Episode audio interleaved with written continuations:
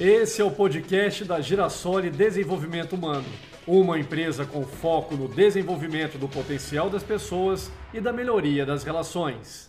Olá, eu sou Rodrigo Curti e esse é mais um chá de reflexão.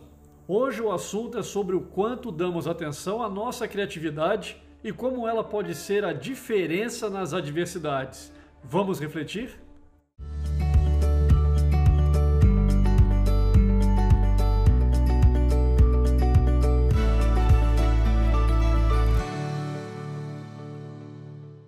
Um senhor muito rico vai à caça na África e leva consigo um cachorrinho para não se sentir tão só naquelas regiões.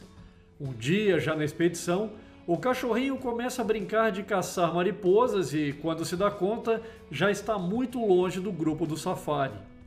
Nisso, vê que vem perto uma pantera correndo em sua direção. Ao perceber que a pantera irá devorá-lo, pensa rápido no que fazer vê os ossos de um animal morto e se coloca a mordê-los.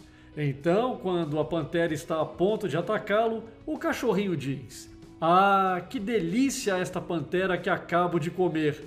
A pantera para bruscamente e sai apavorada correndo do cachorrinho e vai pensando: Que cachorro bravo! Por pouco não come a mim também. O macaco que estava trepado em uma árvore perto e que havia visto a cena sai correndo atrás da pantera para lhe contar como ela foi enganada pelo cachorro. Mas o cachorrinho percebe a manobra do macaco. O macaco alcança a pantera e lhe conta toda a história.